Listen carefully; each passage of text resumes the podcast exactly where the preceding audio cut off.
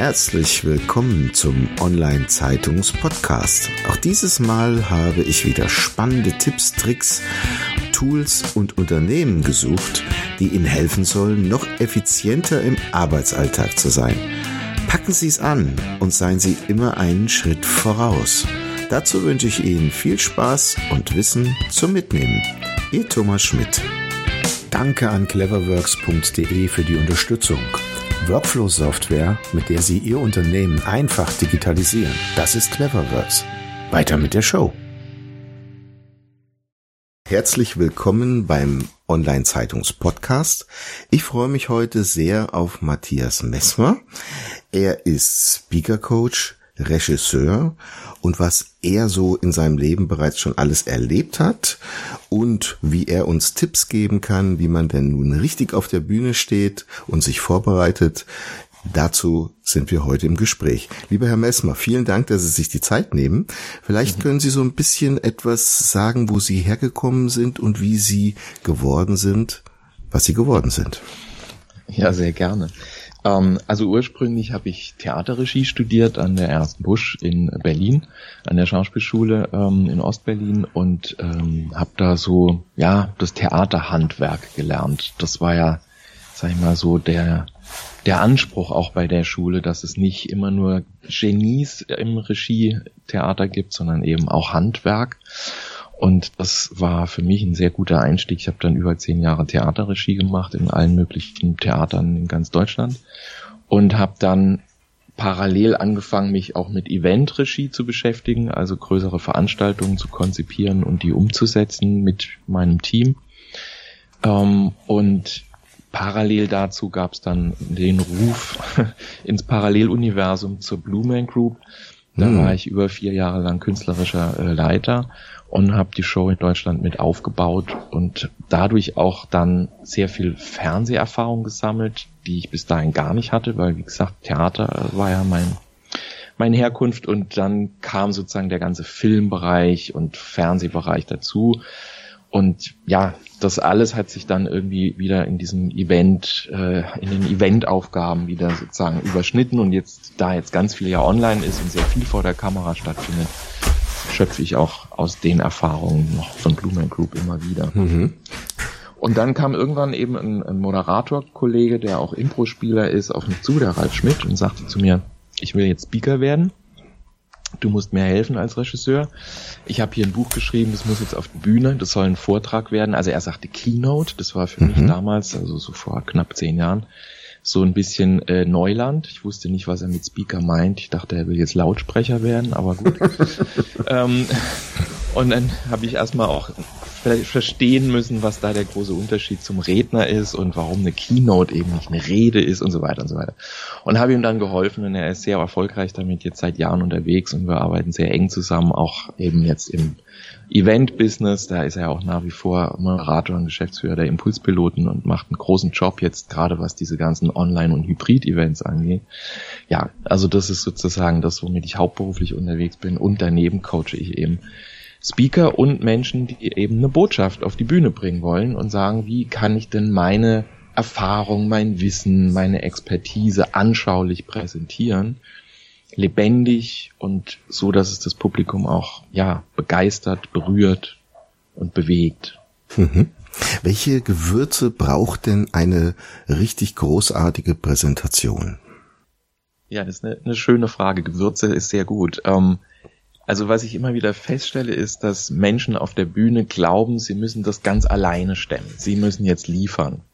Und was ich immer wichtig finde, ist, dass es einen Draht zum Publikum gibt. Deswegen sage ich meinen äh, Speakern oder Leuten, die ich coache, immer, es geht nicht darum, vor einem Publikum, sondern mit einem Publikum zu sprechen. Mhm. Und damit geht's ja schon los, dass da oft kein Blickkontakt gesucht wird, dass oft gar nicht das Publikum einbezogen wird, nicht gefragt wird, nicht wirklich ein Dialog entsteht. Und ich meine einen echten Dialog. Also ich meine jetzt nicht nur immer dieses Hand hoch, ja, ähm, und dann geht der Speaker einfach weiter, als hätten die Leute sich nicht gemeldet, sondern schon drauf einzugehen, was da zurückkommt und ein Gefühl dafür zu entwickeln, was jetzt die Leute wirklich interessiert und darauf auch intuitiv einzugehen. Und das ist natürlich eine Kunst und das braucht eine Menge Übung. Was brauchst du noch? Also was noch für Gewürze? Mhm. Ähm, was ich ganz wichtig finde, ist, dass man also sich klar macht, was will ich wirklich bei dem Publikum bewirken. Mhm. Ja, also nicht nur zu sagen, ähm, ich, wie gesagt, ich liefere da was ab, sondern was macht es mit den Leuten und was bringen die auch mit? Und das ist manchmal ganz schön schwierig, weil die Leute gehen in so eine Keynote oder in eine Präsentation rein und haben ganz viel Inhalt im Kopf aber haben sich nicht auf der Metaebene überlegt, was sozusagen auch emotional mit den Zuschauern passieren soll, mhm. was sie wirklich erreichen wollen. Und das finde ich ein ganz wichtiges Gewürz.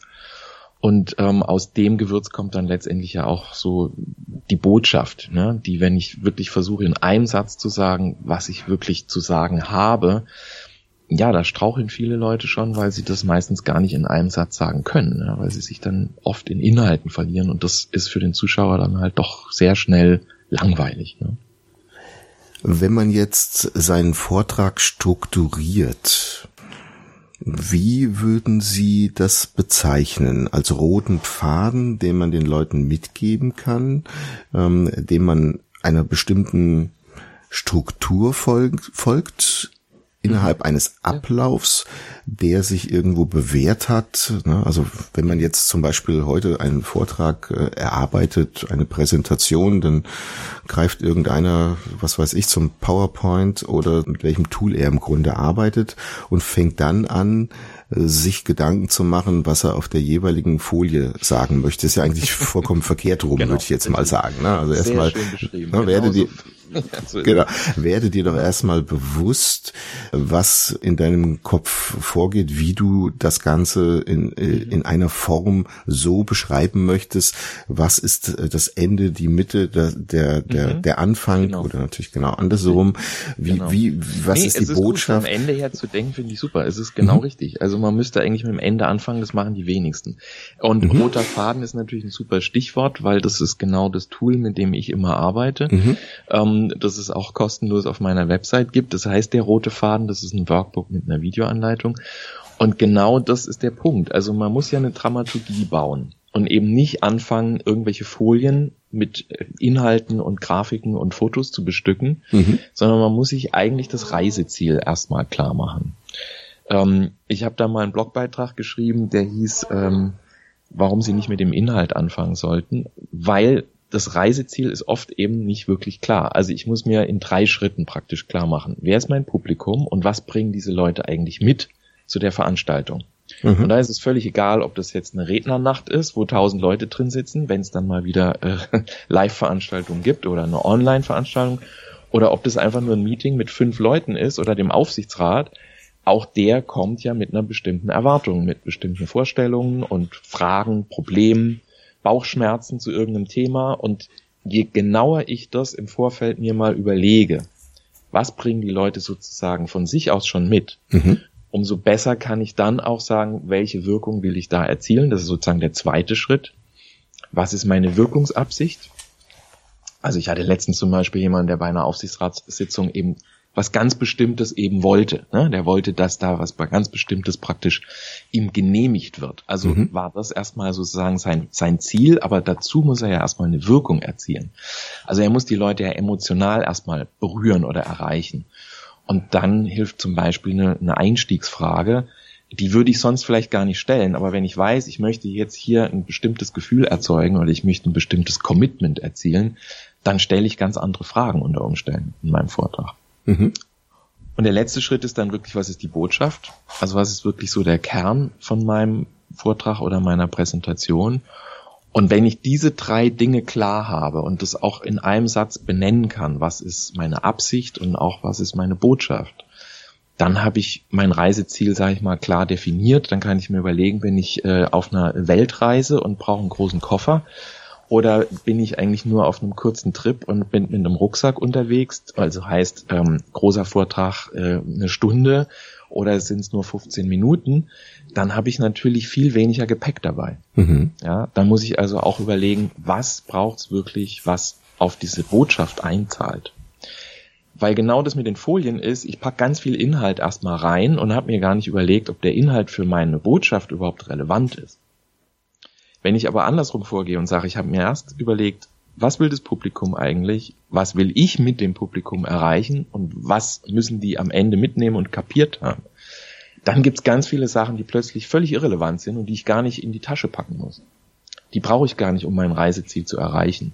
Damit langweile ich die Leute nur oder lenke vom Wesentlichen ab, komme auf ganz andere Wege, wo ich gar nicht hin wollte. Und das sollte ich mir einfach vorher überlegen, was zahlt jetzt wirklich auf die Botschaft ein und nur das wird dann auch eingepackt. Mhm. Großartiges Beispiel. Ähm, das heißt, derjenige sollte sich vorher mit einem Mindmap Gedanken machen, wie er das strukturiert, was die Botschaft ist, um das nochmal zusammenzufassen, um dann zu sagen, ich gehe diesen roten Faden entsprechend entlang. Mhm. Wenn jetzt jemand zu Ihnen kommt, der noch nie Speaker war und sagt, oh, ich habe da im Internet gesehen, irgendein YouTube-Video, werde Speaker, da gibt's ja dann diese, diese 22-Jährigen, die mit einer Expertise von 30 Jahren daherkommen und sagen, wie viel Millionen sie verdienen, wenn sie jetzt als Keynote-Speaker unterwegs sind, um das jetzt mal so ein bisschen auf die Spitze zu ja. treiben. Aber wenn jetzt jemand ernsthaft sagt, ich möchte das selbst erlernen, kann das jeder lernen oder braucht er ein gewisses Charisma, was er schon mitbringen muss? Ja, das mit dem Charisma, das wird, glaube ich, ein bisschen überbewertet manchmal. Mhm. Ich meine, gut, Charisma kann man nicht lernen, aber man kann natürlich lernen, vor allen Dingen sich selber klarer zu strukturieren und, finde ich, man kann lernen, mit dem Publikum in einen Dialog zu treten. Und das ist wirklich Handwerk und eine Übungssache auch. Also das lernt man auch durchs Tun. Mhm. Jetzt gibt's natürlich teure Speaker-Ausbildungen, von denen ich persönlich nicht so wahnsinnig viel halte. Ähm, aber man kann natürlich so handwerklich schon eine ganze Menge Sachen lernen. Ich finde, es ist am einfachsten, es am Gegenstand zu lernen. Mhm. Also deswegen arbeite ich eigentlich immer mit den Leuten an ihrem konkreten Vortrag und den entwickeln wir zusammen und das ist dann sozusagen der erste Meilenstein. Und während wir diesen Vortrag entwickeln, dann kann man auch über Stimme reden, über Körpersprache, über Diktion. Was kann ich machen, wenn ich eine Pause setze? Wie kann ich da eine Wirkung erzielen und solche Sachen? Das meine ich mit Handwerk. Das kann man natürlich lernen, aber es macht natürlich am meisten Sinn anhand von einem konkreten Vortrag oder einer konkreten Präsentation. Mhm. Das würde ich immer raten und ob man dann wirklich der große äh, Speaker wird, ja, also der Markt ist, habe ich so das Gefühl, am wachsen. Also es gibt immer mehr Leute, die sagen, ich will vielleicht nicht unbedingt Speaker werden und damit Geld verdienen, aber ich habe was zu sagen und ich nenne diese Menschen immer Botschafter, mhm. weil die wirklich interessante Geschichten zu erzählen haben aus ihrem Leben oder eine, eine interessante Methode für irgendwas entwickelt haben und wirklich ähm, Fachleute sind, Experten auf ihrem Gebiet. Und da finde ich es immer klasse, wenn die eben ihre Botschaft auf den Punkt bringen können. Und deswegen würde ich auch da nie sagen, die müssen jetzt die großen Speaker werden. Die müssen nur für sich selber den Dreh finden, wie sie ihre spezielle Expertise oder ihre Geschichte erzählen können. Denn es muss ja am Ende authentisch zu der Person passen. Richtig, genau. Denn irgendwas auswendig gelerntes, äh, das will ja keiner sehen, weil das spüren die Zuschauer natürlich, dass das nicht die Person ist, die da vorne steht, sondern die hat sich irgendwas antrainiert und das kann nicht gut gehen. Also das ist dann leider das ist nicht das, was wir sehen wollen. Mhm. Vielleicht noch mal ganz kurz auf das Handwerkliche zurückzukommen, weil Sie immer gesagt haben, man braucht eine Verbindung zu dem Publikum. Gibt es irgendwelche Tricks, Tipps, die Sie dort vielleicht so mitgeben können den Hörern? Hm. Also das Einfachste, was häufig nicht gemacht wird, ist, also, oder womit Leute viel Schwierigkeiten haben, ist wirklich die Zuschauer anzuschauen. Also wirklich mhm. anzuschauen, auch Einzelne, wenn ich jetzt wirklich ein Live-Publikum habe. Und ich beobachte es bei äh, Referenten, bei Online-Veranstaltungen, äh, bei denen ich Regie führe, immer wieder, dass da auch nicht in die Kamera geguckt wird. Also dass da auch die Zuschauer nicht angeschaut werden. Und das kriegen wir ja mit. Also wir spüren ja, ob derjenige uns anschaut oder nicht. Und das muss man auch üben. Also das ist erstmal ungewohnt und merkwürdig. Ich gucke dann auf meinen Screen, auf meine Folien oder ich schaue auf die Teilnehmer, wenn es jetzt eine Zoom-Konferenz ist, wo mir, weiß ich nicht, fünf, sechs Leute, zehn Leute zuschauen, dann gucke ich natürlich immer auf die vielen Bildchen, aber ich gucke nicht in die Kamera. Mhm. Großartiger Tipp. Sehr schön. Und vielleicht noch als allerletztes, wenn jetzt jemand, der Keynote-Speaker werden möchte, zu Ihnen sagt, aber ich traue mich nicht, vor der großen Masse zu stehen, ich habe Lampenfieber. Gibt es da irgend so ein Geheimrezept, wo Sie sagen, mach das, isst, trink vorher einen Tee, mach fünf äh, Kniebeugen oder irgend so etwas? Ja, da gibt's ganz viele Möglichkeiten. Da muss jeder, denke ich, für sich dann eine, eine, eine Sache rausfinden, die ihn runterbringt. Also was finde ich immer hilft, ist Atmung. Also ich mhm. muss mich auf meine Atmung konzentrieren. Deswegen mache ich immer mit meinen ähm, Teilnehmern auch bei Workshops immer auch Atemübungen, damit sie zumindest die Basics wissen wie die richtige Atmung, die auch Schauspieler und Moderatoren und so nutzen auf der Bühne, wie die funktioniert. Das ist nämlich eine Bauchatmung, also ich atme eben nicht oben in die Brust, ja, weil dann nämlich äh, auch die Stimme hochrutscht, sondern ich atme in den Bauch und bekomme dadurch auch eine Erdung, die mir im Zweifelsfall auch hilft, vor einem Auftritt mich wieder runter zu tunen und eben so ein bisschen ne, wieder mich runterzuschrauben, sage ich jetzt mal. Andererseits muss ich auch sagen, ein gewisses Lampenfieber haben selbst die absoluten Profis. Mhm.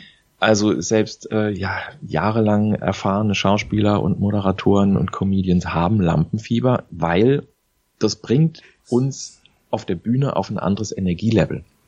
Deswegen kann ich Lampenfieber gar nicht grundsätzlich verteufeln oder sagen, was man tut, um es zu vermeiden, sondern ich kann nur sagen, man muss lernen, damit umzugehen dass es einen nicht panisch macht, kopflos macht und man dann Redeangst bekommt, weil das ist nochmal was ganz anderes. Ja, da kann ich dann kein Wort mehr rausbringen vor Publikum. Das ist dann schlimm. Aber das Lampenfieber ist ja eigentlich nur ein höheres Energielevel. Und wenn ich damit gut umgehen kann, dann hilft mir das auch vor einer großen Menge mit einer lauteren Stimme, mit einer größeren Präsenz aufzutreten, weil ich auf einer anderen Energie unterwegs bin. Mhm. Und das, ja, äh, ist dann unter Umständen auch nötig, weil sonst gehe ich unter Umständen auch unter. Herr Messmer, vielen herzlichen Dank für die Zeit, die Sie uns geschenkt haben. Bevor wir jetzt schließen, vielleicht noch den ein oder anderen Buchtipp, den Sie uns mitgeben können, wo Sie sagen, diese Bücher haben mich in irgendeiner Form inspiriert? Mhm. Ja, gerne. Also es gibt natürlich äh, TED Talks, das offizielle Handbuch von Chris Anderson ich finde es total klasse. Ähm, da gibt es eine Menge Anregungen und Ideen, gerade wenn man sagt, ich will wirklich aus meinem Leben auch was erzählen und ähm, weiß vielleicht noch gar nicht genau, was genau jetzt mein Thema ist. Mhm. Da ist er ganz hilfreich. Und was Rhetorik angeht, finde ich einfach äh, Vera Birkenbiels Buch äh, Redetraining für jeden Anlass, also Rhetorik, ähm, sehr klasse und sehr äh, fantasievoll und auch sehr witzig. Ähm, mit Übungen, die wirklich sehr klasse sind, mit denen ich auch teilweise arbeite, die einfach ähm, ja den, den Kopf aufmachen und einem Ideen geben und auch Handwerk natürlich letztendlich vermitteln. Mhm. Großartig. Sie haben uns viele Tipps mitgegeben. Vielen herzlichen Dank für die Zeit, die Sie uns geschenkt haben, lieber Messmer. Und für Sie, ja. die Sie das hören, auf matthias-messmer.de kann man sich auch den schon angesprochenen roten Faden herunterladen. Vielen herzlichen Dank für die Zeit nochmal und mhm. Ihnen alles Gute. Ja, vielen Dank Ihnen auch. Ja, Ihnen auch alles Gute. Das war's schon wieder. Vielen Dank, dass Sie dieses Mal mit dabei waren. Wir haben noch einen besonderen Service für Sie. Unter online-zeitung.de slash podcast service können Sie sich zum Subskriptionsservice anmelden. Sie werden dann vor allen anderen informiert, sobald ein neuer Podcast aus dem Unternehmensbereich erscheint, der für Sie wichtig ist. So verpassen Sie keine Folge mehr. Auch freuen wir uns, wenn Sie unseren Podcast bei iTunes, Spotify oder anderen Plattformen abonnieren. Danke, dass Sie dabei sind.